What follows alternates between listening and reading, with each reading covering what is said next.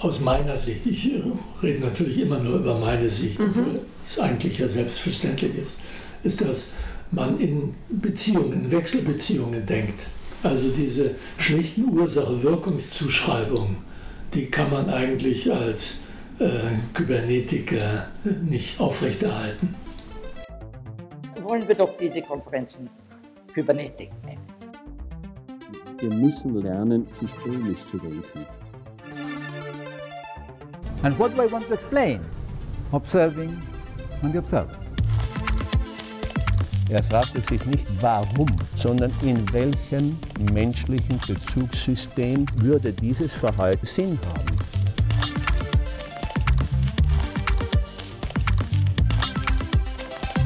Hallo und herzlich willkommen zu Cybernetics of Cybernetics. Das ist dein Podcast zu Kybernetik zweiter Ordnung und systemischer Theorie. Hallo und herzlich willkommen zum zweiten Teil mit Fritz B. Simon und vor allen Dingen erstmal ein frohes neues Jahr 2024. Schön, dass du wieder eingeschaltet hast oder falls du neu dabei bist, schön, dass du hier hingefunden hast. Und falls du jetzt gerade denkst, ups, zweiter Teil, ich habe den ersten ja noch gar nicht gehört, das ist auch kein Problem, denn die zwei Teile kann man auch ganz gut unabhängig voneinander anhören. Beim letzten Mal hat Fritz B. Simon uns ein Beispiel aus der Therapie mitgebracht, das den Unterschied zwischen Kybernetik erster und zweiter Ordnung verdeutlicht. Wir haben gesehen, erste Ordnung liegt vor, wenn Therapeuten denken, dass sie eine Intervention wie eine Handgranate in den Raum der Klienten werfen und damit das Problem der Klienten sprengen könnten, ohne selbst weiter beteiligt zu sein am weiteren Verlauf. Und Kybernetik zweiter Ordnung bedeutet hingegen, dass sich die Therapeuten selbst als Teil des Systems verstehen, Gegebenenfalls auch, dass sie sich von anderen Therapeutinnen bei der Sitzung beobachten lassen, danach darüber reflektieren und zum Beispiel auch, dass sie ihre Beziehung untereinander reflektieren. In diesem jetzt zweiten Teil des Gesprächs haben wir über die kybernetische Denkweise gesprochen. Darum ging es ja auch schon in der ersten Folge und da haben wir gesehen, dass das nichts ist, was man einfach so mal eben erklären, verstehen und verinnerlichen kann. Deshalb wollte ich dem gerne auch noch eine Folge widmen. Und zumindest habe ich das so gesagt, dass das nicht so ganz einfach ist. Aber ja, lasst euch am besten einfach überraschen, was Fritz B. Simon dazu gesagt hat. Bevor wir dazu kommen, geht es nochmal kurz um den Unterschied zwischen erster und zweiter Ordnung. Diesen hat ja Heinz von Förster eingeführt und später selbst gesagt, dass das ein Fehler war, da es zu weiteren Ordnungen einlade. Und auch dazu habe ich Fritz P. Simon gefragt, was seine Gedanken dazu sind. Nehmen wir das Beispiel wieder, um es praktisch mhm, zu machen. Ja. Wenn ich jetzt sage, jetzt habe ich nicht mehr die beiden Therapeuten im Raum, die die Familie beobachten, das wäre erster Ordnung, wenn Sie denken, jetzt habe ich zweiter Ordnung, dass ich gewissermaßen Leute hinter der Scheibe haben, die, mhm. die Therapeuten mit, mit äh, dem Klientensystem beobachten. Und warum sollte ich nicht noch eine Scheibe einbauen? Das wäre wahrscheinlich für die Glasindustrie fantastisch. Ja, und so kann ich natürlich es immer weiter steigern. Ja. Ich persönlich glaube, es reicht die zweite Ordnung. Man braucht keine dritte Ordnung. Ja, weil letztlich geht es darum, immer die zu reflektieren, was macht der Beobachter mit dem beobachteten System. Und man wird nie an ein Ende kommen. Das ist ja wie ein Spiegel im Spiegelbild. Ne? Dann geht es immer weiter. Ja, letztlich ist das Entscheidende und äh, da haben ja auch die Naturwissenschaft schon angefangen, Heisenberg, Unschärferelation, ja, die Rolle des Beobachters zu reflektieren. Wie kreiert er wie versteckt der Beobachter die Ostereier, die er nachher selber findet. Wenn man das so formuliert, dann ist das natürlich für den Praktiker wichtig, weil dann kann er sich überlegen, welche Ostereier möchte ich verstecken und wie gelingt mir das am besten, dass der andere sich auf die Suche macht. Ja, und wenn ich noch eine neue Ordnung einziehe, dann bin ich ja vermeintlich wieder ein Beobachter, Natürlich. der von außen ja, drauf schaut. Ne? Es gibt keine Möglichkeit, diesen unendlichen Regress zu beenden. Ja. ja deswegen reicht es, glaube ich, wenn man bei der zweiten Ordnung beginnt oder aufhört. Heinz von Förster hat ja auch in, auch in dem Zusammenhang auch zwischen diesem, äh, dieser Vorstellung, Teil der Welt zu sein oder Kuhglochmensch mhm. zu sein, mhm. unterschieden. Und was würden Sie denn sagen, wie kann man jetzt am besten damit umgehen, wenn man denkt, bei jemand anderem festzustellen, dass der zum Beispiel als Gucklochmensch unterwegs ist? Warum sollte man sich darüber Gedanken machen? ja. Also wenn Le Leute mit diesem Guckloch-Weltbild gut zurechtkommen, soll man sie lassen. Schwierig wird es, wenn sie über einen entscheiden können. Mhm. Dann wird es natürlich schwierig. Ja? Mhm. Aber also ich persönlich äh, glaube nicht, dass es Sinn macht, andere zu missionieren. Ja? Äh, die haben meist ihre guten Gründe, es so zu machen, wie sie es machen. Und man kann ihnen natürlich irgendwie in die Suppe spucken, dass sie äh, in ihrem, die Konsistenz ihres Weltbildes ein bisschen in Frage gestellt wird, ja, dass man sie in innere Konflikte stürzt. Okay, kann man machen, aber warum sollte man? Ja, also wenn man dafür bezahlt wird, okay, ja, dann kann man sich Gedanken machen, wie kann ich jemanden dazu bringen, weil er kommt ja zu mir und sagt, ich möchte was ändern, wobei ich davon ausgehe, dass jemand, der was ändern will, in der Regel äh, ambivalent ist und deswegen kommt er zu mir. Er klar sagt, ich möchte was ändern und kommt zu mir, dann hat er erstmal Zeit, nichts zu ändern, bis ich mir, mir was habe einfallen lassen. Also aber normalerweise, warum jemand, wenn jemand dieses Glochbild hat, lasse ich ihn. Ja, wenn sie es nicht machen würden, dann würden sie ja auch wieder so handeln. Ja, Selber, ja, also, also ja. Ja, die Antwort ist natürlich äh, sehr konsequent in der Logik der Kybernetik zweiter Ordnung. Denn wenn er jetzt ganz konkrete Handlungshinweise gegeben hätte, dann wäre er ja selbst wieder wie ein außenstehender Beobachter, der anderen sagen kann, was richtig und falsch ist. Trotzdem finde ich auch die Frage relevant, wie man im Sinne der Kybernetik zweiter Ordnung damit umgehen könnte, wenn man meint, etwas zu sehen, was anders besser wäre oder wenn ein etwas stört. Und deshalb hake ich da auch gleich nochmal nach. Ich finde nicht, dass systemisches Denken dazu animiert, äh, zu missionieren. Mhm. Natürlich kann man sagen, wir sind Teil der Welt und wir können nicht diese Guckloch-Menschen die Welt zugrunde richten lassen. Ja? Aber dann sind wir auf einer anderen Ebene, dann sind wir, äh, dann ich, ich habe mal einen Vortrag über Politikberatung gehalten, ja, und äh, weil Kollegen mich da eingeladen hatten. Und das Schwierige ist, Politikberatung hat große Schwierigkeiten, weil ihnen keiner die Außenperspektive zubilligt. Also wenn ich als bundesdeutscher Bürger jetzt den, der Bundesregierung sage, was sie zu tun hat, ja, dann äh, versuche ich sie ja für, versuche ich ein System zu beeinflussen, zu dem ich auch selber gehöre. Und dann ist das immer die Frage, bin ich nicht Partei für die einen oder für die anderen? Deswegen haben die Parteien jeweils ihre eigenen Politikberater. Und es gibt eigentlich niemanden, dem man diese Außenposition zubilligt. Das sieht man, wenn man jetzt heute die Wirtschaftsberater anschaut, ja, die dann eben disqualifiziert werden, wenn sie was sagen von der einen oder der anderen Partei, weil es mhm. nicht zur Parteilinie passt. Also dann wird es schwierig, weil dann sind wir auf der Ebene der Politik und dann, äh, ist, dann kann man sich politische Strategien ausdenken, wie kann ich politisch wirksam werden. Aber äh, dann ist man nicht mehr irgendein Experte, der beanspruchen kann, dafür ein Honorar zu verlangen. Ja, also ich denke mir auch, es ist ja so, wenn man jemandem sagt, dass er, dass, er, dass er jetzt nicht richtig denkt oder dass das jetzt nicht richtig ist, so zu sein, ähm, dann handelt man ja selber wieder wie, wie ein Gucklochmensch. Ja.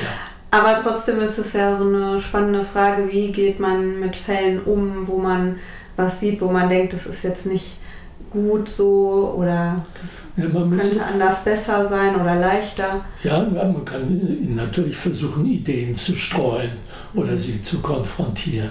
Ja, aber dieses Dilemma ist das, ich habe mal eine Paar in, in, Therapie gehabt und da beklagte sich die Frau äh, ihrem Mann gegenüber, dass der ihr immer sagt, äh, dass er, also er behauptet, er wüsste es richtig und sie mhm. nicht.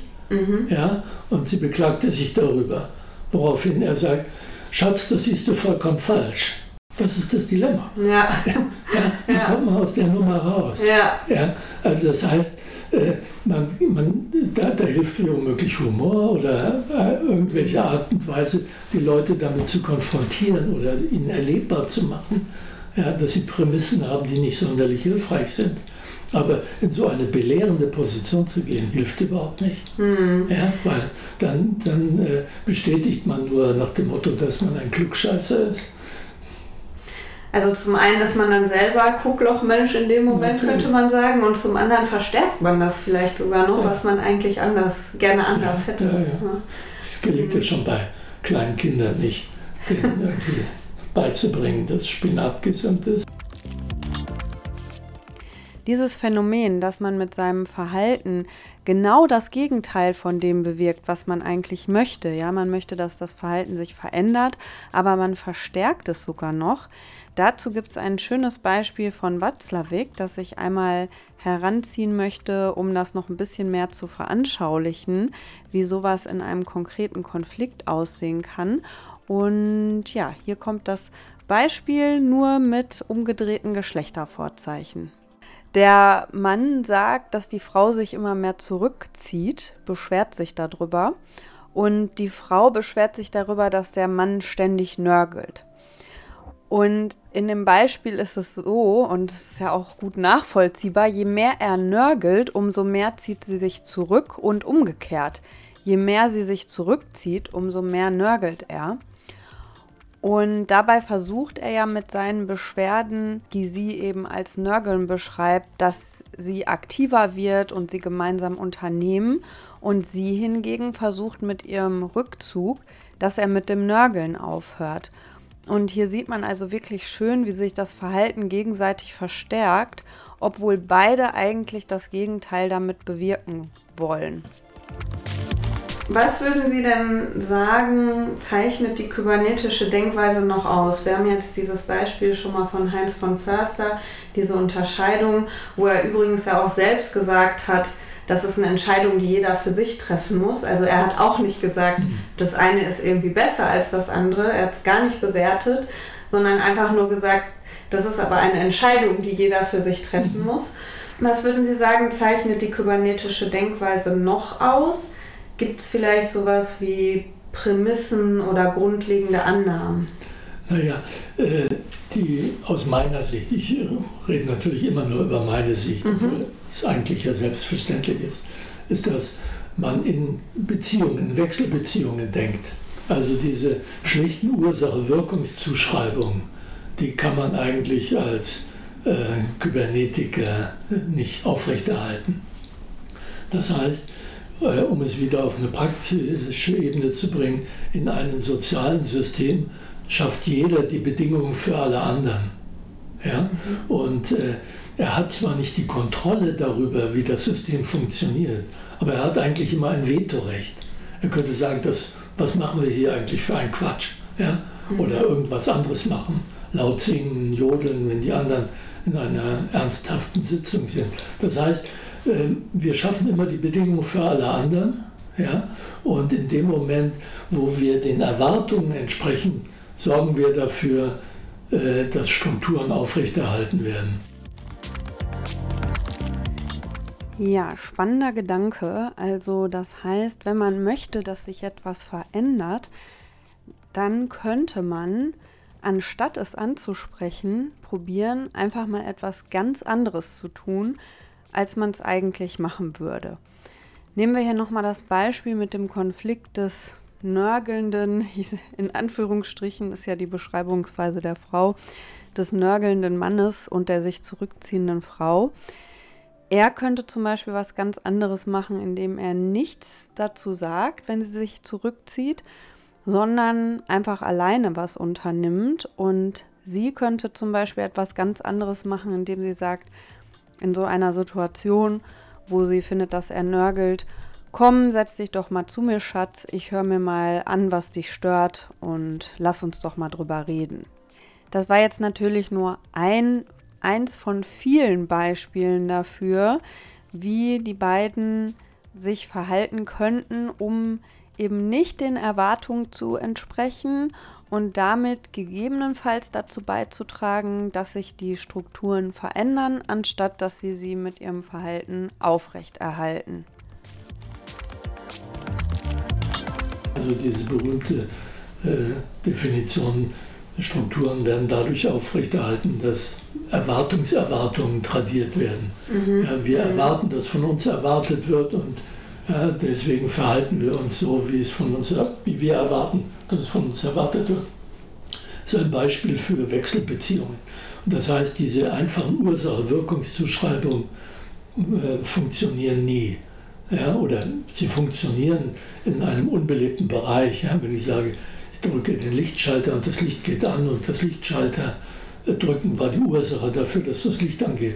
Das ist zwar auch ziemlich verkürzt, aber, ja, aber es funktioniert für den Alltag, um damit handeln zu können. Ja. Aber im Umgang mit lebenden Systemen, mit dem berühmten Hund, der nicht Gassi gehen will, sondern lieber in die Ecke macht, ja, oder dem Kind, das den Spinat nicht isst, funktioniert das eben nicht. Ja, das heißt, äh, da haben wir es eben mit Kommunikation zu tun und nicht mit schlichten Ursache-Wirkungsbeziehungen.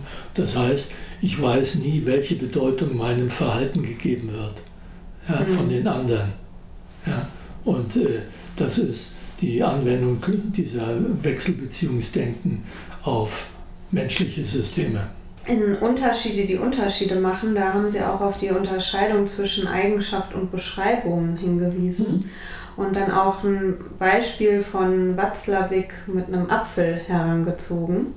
Er sagt, es macht einen Unterschied, ob man sagt, der Apfel ist rot. Ah, ja. Dann ne, okay. ist es Oder nämlich eine Eigenschaft. Der Apfel, der Apfel, ist größer als. Genau. Der, ja, okay. Genau. Das heißt, ich denke in Relationen, in Beziehungen, mhm. darum geht es. Ja. Ich lese euch einmal das Zitat vor, um das es mir geht, damit ihr auch auf dem gleichen Stand seid wie wir beide. Und zwar schreibt Watzlawick, wir müssen umdenken lernen. Wie das aussehen kann, dafür bietet uns Bertrand Russell einen sehr wichtigen und brauchbaren Hinweis. Er verweist darauf, dass ein häufiger Fehler in der Wissenschaft darin liege, zwei Sprachen zu vermengen, die streng voneinander getrennt sein müssten, nämlich die Sprache, die sich auf die Objekte bezieht und die, die sich auf Beziehungen bezieht. Ein Beispiel. Wenn ich sage, dieser Apfel ist rot, dann habe ich in der Objektsprache eine Eigenschaft des Objektes Apfel bezeichnet. Sage ich dagegen, dieser Apfel ist größer als jener, dann habe ich eine Aussage über die Beziehung gemacht, die sich nicht mehr auf den einen oder den anderen Apfel zurückführen lässt. Die Eigenschaft des Größerseins kann nur in Bezug auf die Beziehung verstanden werden. Das ist so schwer zu begreifen, unser beginnendes Verständnis der Eigenschaften von Beziehungen ist noch ein sehr rudimentäres und gibt uns bisher eigentlich mehr Rätsel auf als Erklärungen. Was ist der Unterschied, haben Sie jetzt schon angesprochen und inwiefern hat das auch was mit Kybernetik zu tun? Naja, äh, der, der Kybernetik hat sozusagen den Anfang geliefert. Ja? Ich habe schon mhm. gesagt, die ganze IT, ja, äh, Spieltheorie und und und, das stammt alles aus diesen Ursumpf der Macy-Konferenzen. Ja, aber Bateson hat ja sehr schön den definiert, äh, Information ist ein Unterschied, der einen Unterschied macht. Und ja, wenn ich gesagt habe, äh, niemand kann wissen, welche Bedeutung ein anderer sein Verhalten zuschreibt, dann heißt das, ich mache einen Unterschied durch mein Verhalten, aber ich habe keine Ahnung, welchen Unterschied es für sie macht. Ja? Mhm. Ich habe mal ein, äh, eine sehr bekannte Reporterin kennengelernt und die erzählte, für sie sei ein Schlüsselerlebnis gewesen in ihrer Jugend, dass in ihrem Heimatort ein Sauerkrautfabrikant lebte und arbeitete. Und der hatte eine Weltreise gemacht. Und als er nach Hause kam, konnte er eigentlich nur über Sauerkraut in anderen Ländern erzählen. Ja, das heißt, er hat überhaupt keine weiteren Unterschiede wahrgenommen, äh, außer die Unterschiede in den verschiedenen Sauerkrautsorten. Ja. Das heißt also insofern, äh, ja, da muss man genau hinschauen, was sind die Unterschiede und der für mich und viele Systemtheoretiker wichtige Autor George Spencer Brown, der hat ja gezeigt, dass alle Wirklichkeitskonstruktionen eigentlich auf eine basale Operation zurückzuführen sind, nämlich das Unterscheiden und Bezeichnen. Ja? Mhm. Äh, Luhmann hat das dann auch übernommen.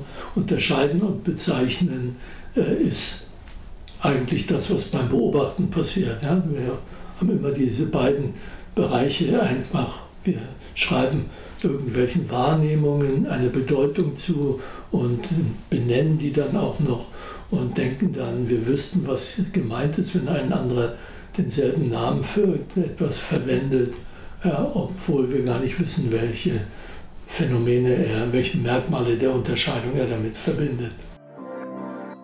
Hm, was würden Sie denn sagen, ist für Sie persönlich so das Wichtigste an dieser Denkweise? Naja, Sie, das Schöne an den systemtheoretischen Ansätzen ist aus meiner Sicht, dass sie extrem abstrakt sind. Mhm. Das heißt, man kann sie eigentlich auf fast jeden Bereich anwenden. Auf die Psychologie, auf die Soziologie. Man kann sie auch benutzen, um seine Waschmaschine zu reparieren. Ja? Also das heißt, sie ist, so, sie ist vergleichbar, finde ich, mit den Grundrechenarten. Ja? Äh, drei und drei kann ich anwenden auf Äpfel, auf Birnen, auf Bevölkerungswachstum, auf was auch immer. Und letztlich gewinnt das Ganze aber erst seinen Sinn, wenn ich es mit konkreten Inhalten fülle. Und für mich ist das ein Ansatz, der mir ermöglicht, mich nicht auf einen engen Interessenbereich zu fokussieren, sondern ich kann überall hingucken, wo ich mag und kann die, dieses sehr konsistente Theoriemodell äh, anwenden für, jeden, für jede Frage sozusagen. Also insofern, äh, wenn man systemtheoretisch denkt, dann kann man jede Talkshow bestreiten, sowohl mhm. als Teilnehmer wie als Moderator. Spannender Gedanke, das habe ich noch nie so gesehen, dass einerseits damals, als sich das alles so entwickelt hat, waren das ja ganz viele Wissenschaftler aus verschiedenen Bereichen. Das heißt, die waren interdisziplinär unterwegs. Und dann jetzt auch wiederum, was kann man damit machen? Ja, man kann eigentlich in jedem Bereich ja, was damit ja, anfangen. Ja. ja. ja. Nein, das, das finde ich das Faszinierende, weil äh, Sie können Systemtheorie in der Biologie, in der Medizin anwenden, in der Psychologie, in der Soziologie, mhm. aber eben auch, was weiß ich, in der Mikrophysik. Ja? Also das heißt, das ist ein universales Theoriegerüst. Ja? Mhm. Aber äh, wenn Sie es nicht mit Inhalten füllen, dann äh, haben Sie auch nicht sehr viel davon. Was sind so Herausforderungen, die Sie bei der Umsetzung sehen oder auch bei der Verinnerlichung? Naja, man muss erstmal, also ich glaube ja, dass jeder Mensch systemisch denkend geboren wird. Mhm, ja? Mhm. Sonst könnte er gar nicht seine Muttersprache erlernen. Ja? Ich habe Enkelkinder und äh, verfolge mit Spannung, äh, wie sie da äh, nicht nur Worte lernen, sondern natürlich auch Verhaltensweisen. Neulich hat meine damals zweieinhalbjährige äh, Enkeltochter, als wir gemeinsam Ostereier bemalten und ich ja ganz schrecklich schlecht die bemalt habe, ja, doch ihre aus, dem, aus der Kita mitgebrachten pädagogischen äh, Fähigkeiten gezeigt, indem sie sagte, super, Opa, super. Ja? Also hat schon gemerkt, man muss den Betreff ermutigen und, und, und. Also das heißt, äh, wenn man nicht anfangen würde, mit einem kommunikationstheoretischen Blick auf die Welt zu schauen, in die man hineingeboren wird, könnte man nicht seine Muttersprache erlernen, könnte man nicht herausfinden, wie man in einer Kultur sich bewegt und und und. Mhm. Das geht gut, ja, bis man in die Schule kommt. Und da wird es einem dann wieder abgewöhnt,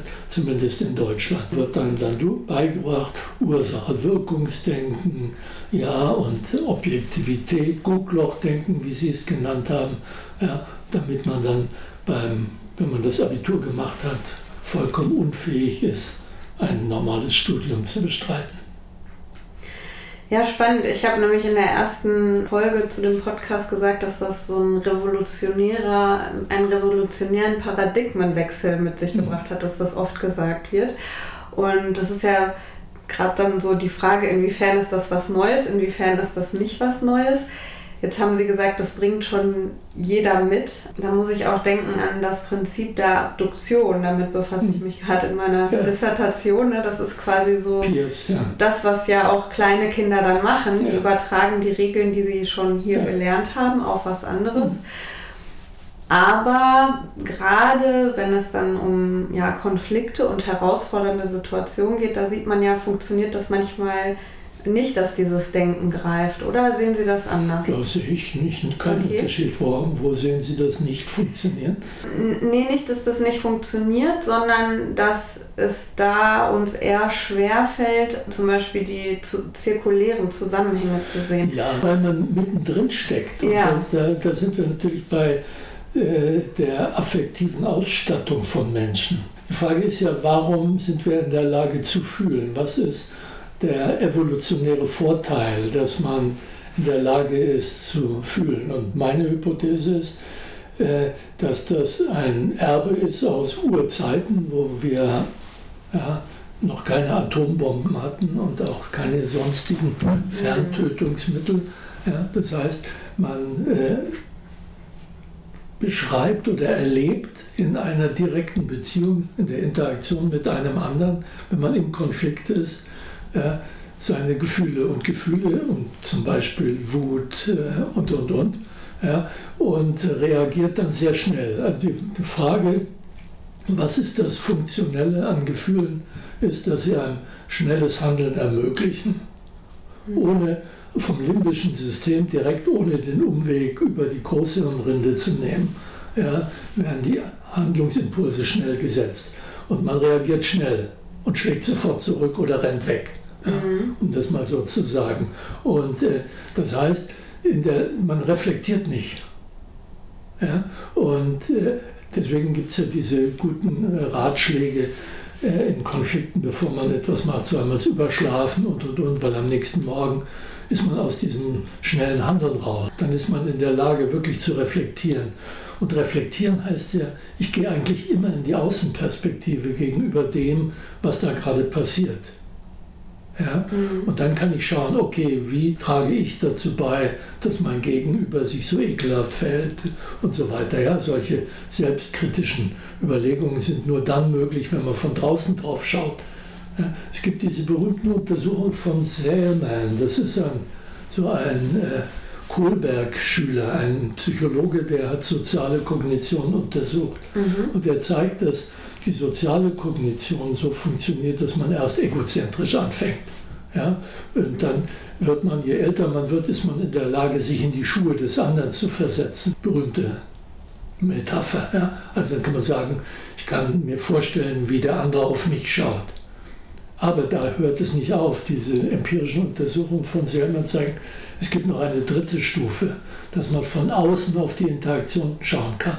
Mhm. Ja, das gelingt aber erst so, wenn man äh, als nach der Pubertät. Meine These ist, dass das eigentlich das Wichtigste am zirkulären Fragen ist, dass man quasi diese äh, Position, des, der von außen auf die Interaktion schaut, äh, vermittelt. Ja? Und äh, das ist dann aber erst der Punkt, wo man in der Lage ist, sich auch von diesen schnellen Handlungsimpulsen zu distanzieren. Mhm. Und äh, die äh, meisten Leute, die in Konflikten sind und emotional involviert sind, handeln halt sehr schnell und ärgern sich dann anschließend drüber. Mhm. Ja? Mhm. Und das, wenn, äh, wenn äh, auch Politiker schnell reagieren, dann haben sie eben auch Probleme, muss man sehen. Also wenn das Bundesverfassungsgericht ein Gesetz für verfassungswidrig erklärt und äh, dann unser Wirtschaftsminister sagt, bedanken Sie sich bei Herrn Merz, dann ist das eine emotionale, schnelle Reaktion. Aber ich bin sicher, am nächsten Tag hat es ihm schon leid getan, weil es ist nicht sonderlich sachlich. Okay, also das heißt, kybernetisches Denken oder dieser Prozess, der da vorgeht, auch was äh, eine Regel zum Beispiel zu übertragen auf etwas anderes und das mhm. damit zu verstehen, das ist schon was, was uns angeboren ist? Das können wir, ja. Wir, das letztlich ist ja Abduktion nichts anderes als Hypothesenbildung. Ja, also nach dem Motto, wenn unsere, wenn der, wenn man es jetzt mal fachchinesisch ausdrückt, wenn der von uns äh, gen, konstruierte, generierende Mechanismus für ein wahrgenommenes Phänomen wahr wäre, dann würde genau dieses Phänomen herauskommen. Ja? Und das kann man natürlich auch machen auf erwünschte Phänomene. Wir konstruieren uns einen Mechanismus, wie wir versuchen, das zu erreichen. Ja? Äh, kleine Kinder schreien gern lange ja, und viel, weil sie offenbar ganz gute Erfahrungen damit machen, dass sie dann das kriegen oder zumindest jemand kommt und sich um sie kümmert. Funktioniert ja auch. Ja, und, äh, aber nicht, irgendwann hört es auf, wenn man mit zwölf sich immer noch hinschmeißt äh, und nach seinem Schnuller ruft, dann merkt man, dass man etwas spätestens dann äh, und man ihn dann kriegt, dann ist sicher etwas schief gelaufen. Man kann, man kann das ja auf fast alles anwenden und ich finde, das ist einfach, wenn man es nicht anwendet, ist man einfach bekloppt, um es deutlich zu sagen. Ich nehme Leute, die nicht systemisch denken, auch nicht sonderlich ernst. Das ist jetzt ein Outing, was ich mir wahrscheinlich morgen wieder leid tut. Aber äh, ja. Ein affektives finde, Outing. Ja, so affektiv ist es auch nicht, weil ich mache ja aus meinem Herzen normalerweise keine Mördergrube. Weil ich das einfach für den intelligentesten Ansatz halte. Mhm. Ja, und äh, ja, natürlich gibt es viele Leute, die das nicht tun. Man kann es ihnen ja nicht vorwerfen, wenn es ihnen in der Schule beigebracht wurde, dieses, wie Sie sagen, Gucklochdenken. Mhm. Aber äh, äh, das Leben wird einfacher, wenn man anders denkt. Also was ich sagen muss noch, was ich als Herausforderung sehe, ähm, dass wir ja in unserem, also wir sind ja auch ein Körper und wir sind ja in, in unserem Körper oder unser Körper und dadurch schauen, also ist natürlich für uns so, als würden wir von außen drauf schauen. Und ich sehe sie ja jetzt zum Beispiel nur aus dieser Perspektive. Das ist so das, wie ich mir das erkläre, warum das erstmal nicht nahe liegt, so zu denken. Ja weil man eben diese körperliche Verhaftung in der Welt hat und dadurch eben nicht von mehreren Seiten gleichzeitig draufschaut zum Beispiel. Ja, ja, also den, der Körper ist natürlich nicht wegzudenken. Ja, der bestimmt ja doch vieles von dem, was wir äh, dann tun. Und zum Beispiel die Psyche eines anderen Menschen ist von außen nicht durchschaubar. Mhm. Aber wir können ja froh sein, weil das ist die Grundlage unserer individuellen Freiheit. Ja. ja? Äh, die Gedanken sind frei und äh, dann, selbst in schwierigsten Verhältnissen kann man sich immer noch äh, irgendwas denken, was demjenigen, der einen versucht zu zwingen, nicht passt. Deswegen finde ich auch noch ein wichtiges Thema, was man noch näher beforschen müsste. Folter, das ist ja der Versuch, eben diese individuelle Freiheit äh, zu nehmen, indem man den Körper als Medium ne, der Kommunikation benutzt, mhm. äh, um an die Psyche heranzukommen eines widerständigen Menschen. Also insofern, äh, ja, es ist schwierig für viele Leute, aber wenn man es erstmal geschnallt hat, und so schwer ist es nicht, das ist keine Rocket Science, ja, äh, da hinzuschauen. Natürlich, viele Autoren machen es einem nicht leicht, indem sie das einfach sehr abstrakt formulieren, mhm. weil es eben ein abstrakter Ansatz ist. Deswegen meine ich, man muss es immer wieder konkretisieren, damit es verstehbar wird und bleibt. Die Schwierigkeit ist immer, die Komplexität so weit zu reduzieren, äh, dass sie, dass sie verstehbar ist für andere, aber nicht so weit, dass sie wirklich zur schrecklichen Vereinfachung wird. Ja, ne? deshalb zögere ich jetzt zum Schluss noch nach einem konkreten Tipp zu fragen, weil dann wird es vielleicht auch äh, wieder zu stark reduziert. Nein, ich glaube, ich glaube, man muss, und das ist etwas, was äh, ich ja versucht habe, immer in irgendwelchen Kursen äh, zu organisieren, man muss es erlebbar machen. Mhm. Ja?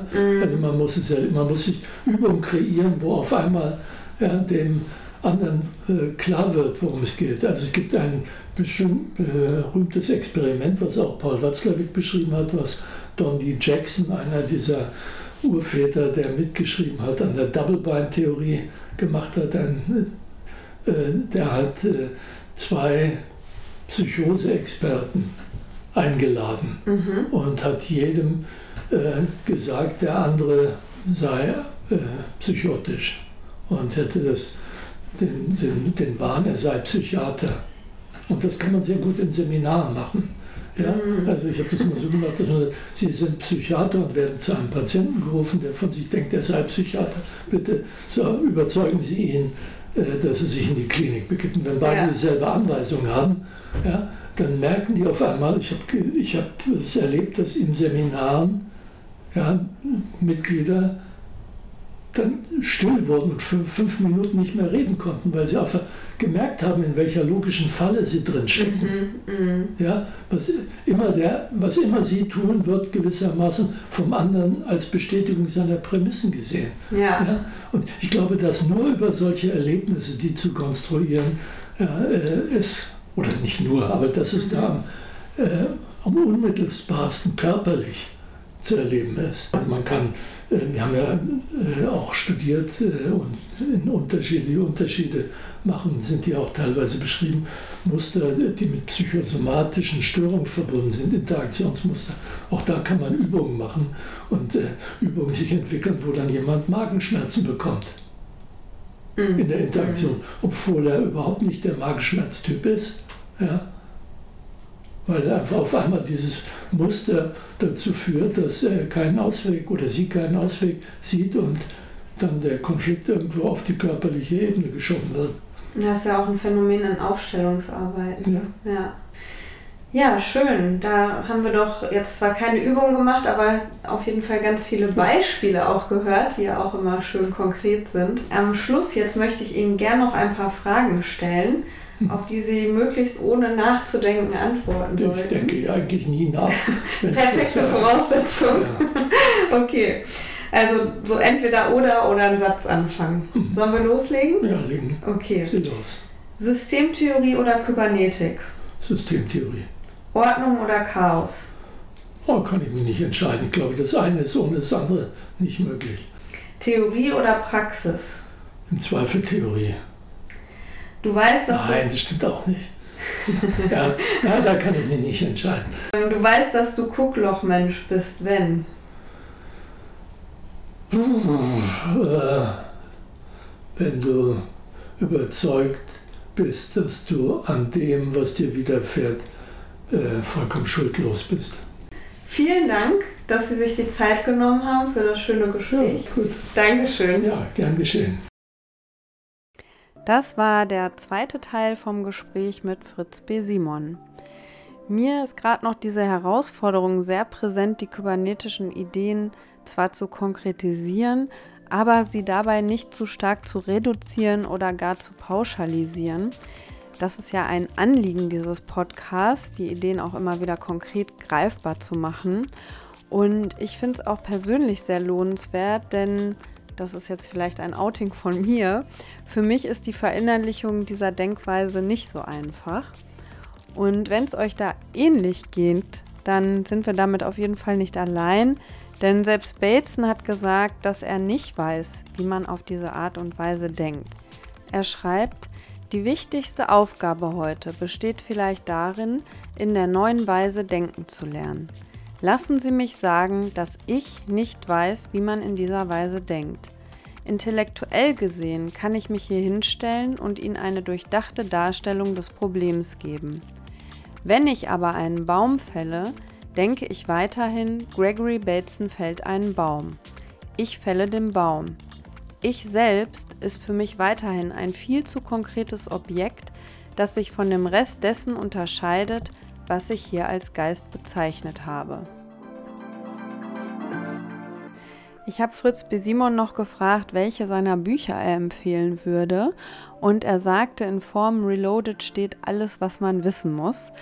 Dazu gibt es übrigens auch einen Podcast und ich werde euch den, das Buch sowie auch alle meiner Empfehlungen und Erwähnungen aus dieser Folge wie immer in den Show Notes verlinken. Beim nächsten Mal wird es sehr konkret, denn da habe ich, jetzt kommt die Ankündigung, Wolfram Lutherer zu Gast und wir sprechen über die Konzepte von Gregory Bateson. Auch das Gespräch ist wieder etwas lang geworden für eine Folge, deshalb mache ich wahrscheinlich wieder zwei Teile daraus. Der nächste erscheint auf jeden Fall wieder am 15.01. Bis dahin wünsche ich euch noch einen schönen Jahresbeginn und macht's gut. Tschüss. Verstehen zu wollen, was der andere sagt und wenn es nicht versteht, dann sagt, liebe, bitte, liebe Gregory Bateson, sag doch noch einmal, was du da gemeint hast. Ich habe es nicht mitgekriegt. Er hat noch einmal gesagt, eine Paraphrase gemacht. So ist ein unerhörtes Gespräch. Mann. Niemand hat von sich gesagt, ich werde denen zeigen, sondern ich werde hören, was der sagt. Daher war das eine unglaublich kooperative Gruppe. Das hat mich fasziniert, da habe ich unendlich viel gelernt.